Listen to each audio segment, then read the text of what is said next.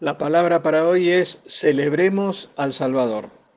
Se acercan días de celebración y nosotros sabemos que hay varias formas de celebrar y las mismas podrían ser por un cumpleaños, por la última materia que nos brinda un título profesional, por una victoria deportiva, el Día Nacional de la Independencia y varios etcétera más.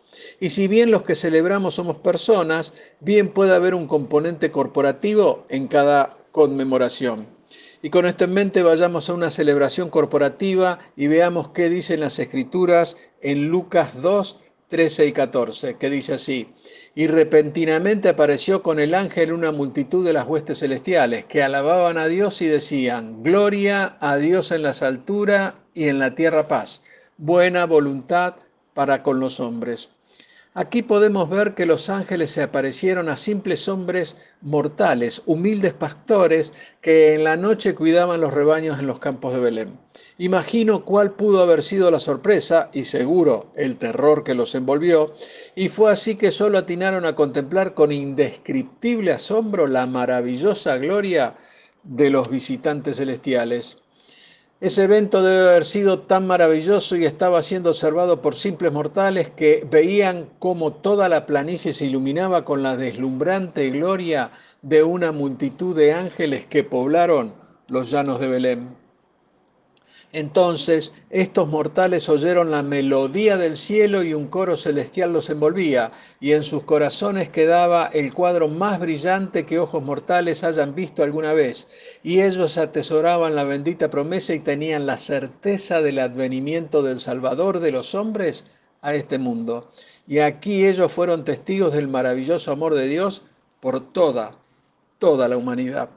Y hermano, Estoy seguro que cuando estos ángeles del cielo se le aparecieron a los pastores para anunciarles el nacimiento de Jesús, no fue simplemente un anuncio, no, no, no.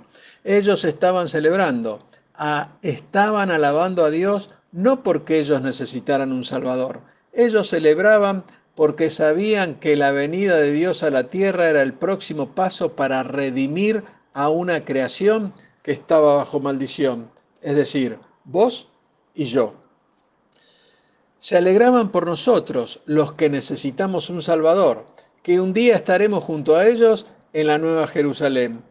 Hebreos 12:22 dice, sino que os habéis acercado al monte de Sión, la ciudad del Dios viva, Jerusalén celestial, a la compañía de muchos millares de ángeles. Y aunque sabemos que no nos convertiremos en ángeles, también sabemos que estaremos con ellos en el ejército de Dios cuando Jesús regrese para establecer su reino en la tierra.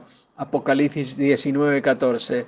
Y los ejércitos celestiales, vestidos de lino finísimo, blanco y limpio, le seguían en caballos blancos.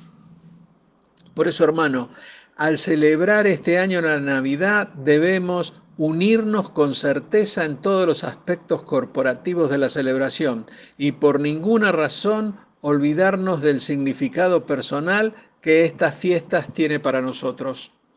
Y el mismo es que Jesús vino a esta tierra para salvarnos. ¿Podés creerlo? ¿Lo podés tomar para tu vida? Dios te bendice. Amén.